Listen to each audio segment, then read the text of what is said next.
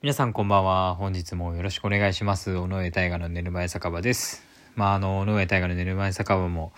まあ、どんぐらいですか？今、8ヶ月ぐらいですかね。始めてから経ちましたけど、まあ、あの、結構、週に2回録、あの、録音、録音、収録して放送してるって考えたら、もうなんか、かなり長くやってるように感じるんですけど、まだ1年も経ってなくて、まあ、なんですかね、まだ、あの、内容がしっかりしてなくても1年経ってないから、まあまあまあ、みたいな感じで自分に甘くなっちゃいますけどね。まあ、それでもあのー、今、えー、まあ、後ほど言いますけど、84回目の放送なので、まあ、ほんともっとしっかり内容を、あのー、詰めなきゃいけないんですけど、まあでも前と、やっぱり、あのやり方をだんだん変えてきて、まあ、何ですかね、今の方が内容が定まってはないんですけど、まあ、自分の中ではこう、よ、あの、やってみて向いてなかったっていうコーナーみたいなのとかを取り除いて放送してるような感じで、まあ結構前よりも話しやすくはなってるな、みたいな感じのイメージあるんですよね。うん。なんかラジオも最近、まあ最近も本当にいろんな転職してからもいろんな出来事があったり、いろんな方と会ったりして、本当話したいこととかもたくさん出てきて、うん、なんかすごくいい、いいと思うんですよね。やっぱり転職したっていうのは。で、あの、ラジオもだんだんだんだんこう、そのおかげで、あの、楽しくなってきたんですけど、なんかやっぱ今日も、あのー、同期の人と、あのー、まあ話すことがあって、それで、まあ結婚、新婚さんですか？みたいな話になって、ああ、でももう3年、4年目にもうすぐ入るんですよね？っていう風に話してて、で、まあ、あじゃあ、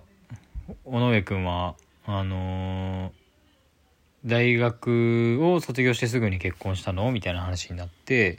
いや、その高校卒業してバックパッカーとかしてて、大学には通わなかったんですよ、みたいな。で、まあその、同期2人と話してて、その2人ともいい大学を出てて、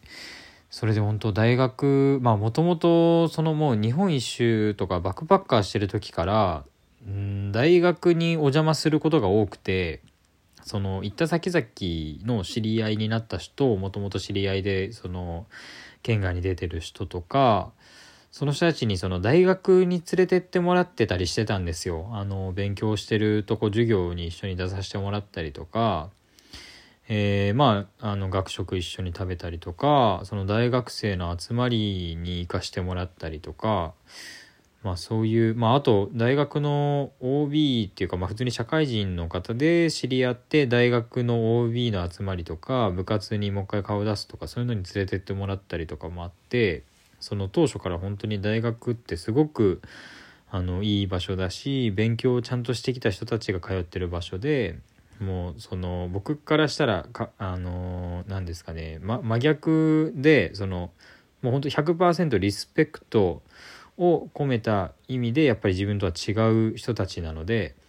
もうまあ逆に言えば憧れしかなくてでそういった方たちと今僕は全く別の角度から評価をいただいて就職できることになってあの一緒に働いてますけど本当にもうあの羨ましいないいなっていうすごいなっていう気持ちしかなくてまああのえー、何ですかね公務員だったりお医者さんとか弁護士さんとか目指してなられた方ってやっぱり普通に会社員をしてる方とか、まあ、あの、お話しする機会とかあればわかると思うんですけど、すごい頭の良くて、やっぱいいなって思うことって多いと思うんですけど、まあ、そのような感覚なんですよね。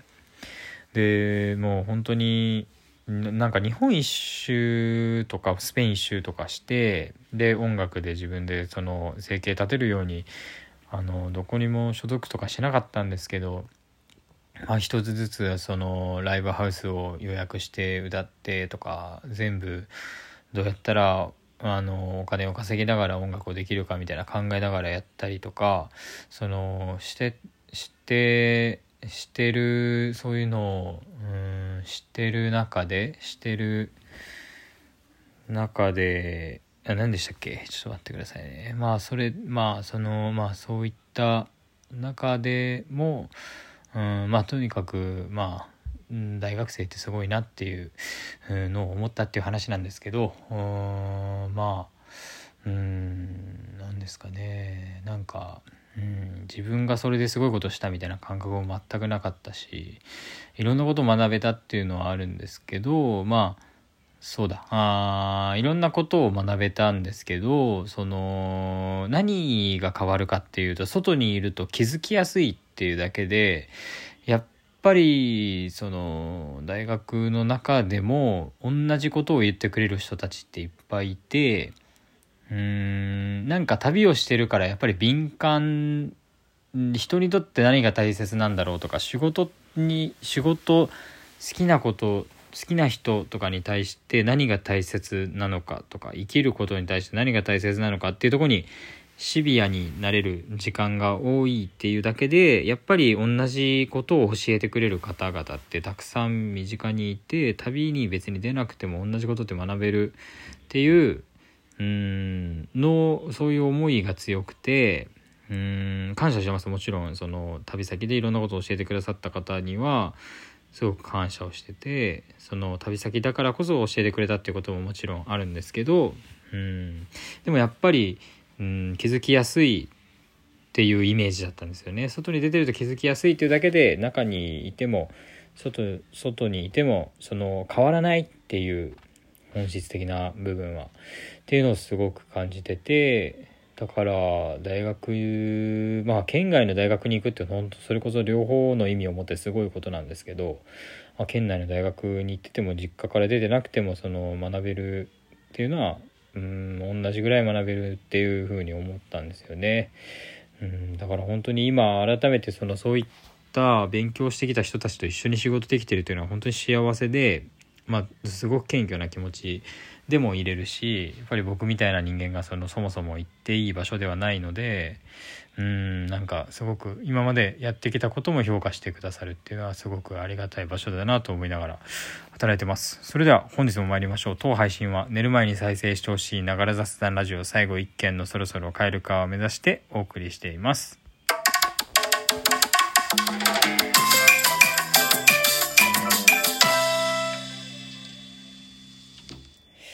本日は10月14日金曜日第84回の放送となります。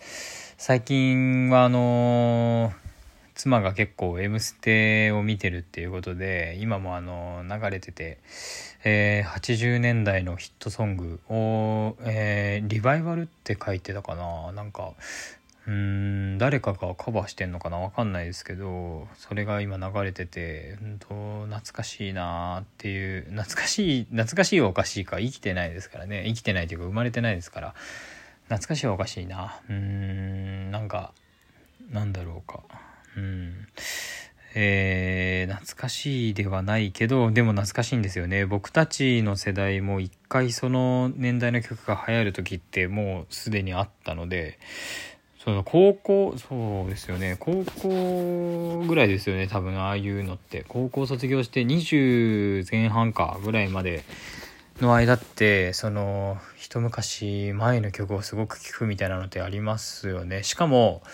僕とかアコースティックで音楽やる方にとってはやっぱりすごく身近な存在で昔のフォークソングの世代から、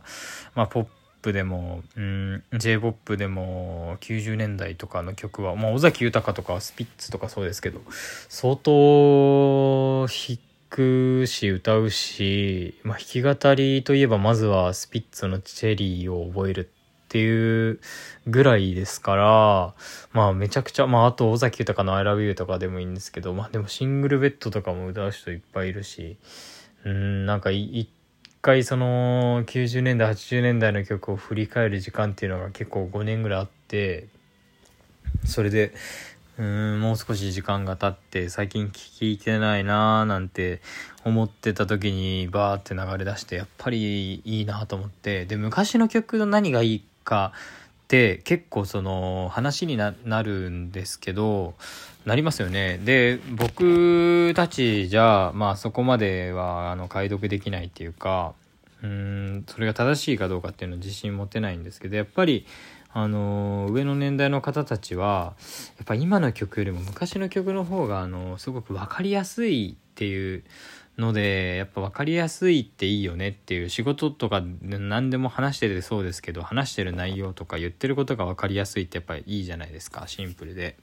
でまあそこから派生して深いとこまで別に話し合う分にはいいし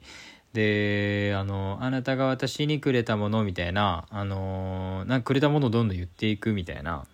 うん。これがすごい大切嬉しかったみたいな曲とかすごい簡単であのずっと同じようなメロディーでも聴いてられるっていうようなこともあって日本の音楽はなんか結構複雑にしてる曲とかもあるしコードがパッパパッパパッパって切り替わることとかもいっぱいあって外国の音楽はすごいシンプルで単調なコードでメロディーだけすごくしっかり作るみたいなこともよく話されるわけですけどまあ本当にそういった通りでうんその今昔で言うとコードもすごい複雑なのもたくさんあったけど言ってることとか分かりやすかったりしてうんすごく良かったっていうのはでもまあ言ってることが分かりやすい時代からやっぱりいろんなことを複雑に言うってなって確信をつくようにそっからしてみたいな時代の流れって結構まあ普通だと思うのでそのうんでそういった中で昔の曲の方が分かりやすいよねって言われるのもまあ考えてみれば当たり前の流れなんでどの時代のミュージシャンも本当にすごいんですけどうんまあやっぱり昔の曲の分かりやすくていいっていうのはまあ皆さん共通してです分かりますよね。まああとでもまあ複雑なのが好きとかその意図してないえー、まあ、意図して、えー、何を言ってるのか分からせないようにするという曲も、まあ、素晴らしいですよね。えー、それでは本日もありがとうございました。また聴いてください。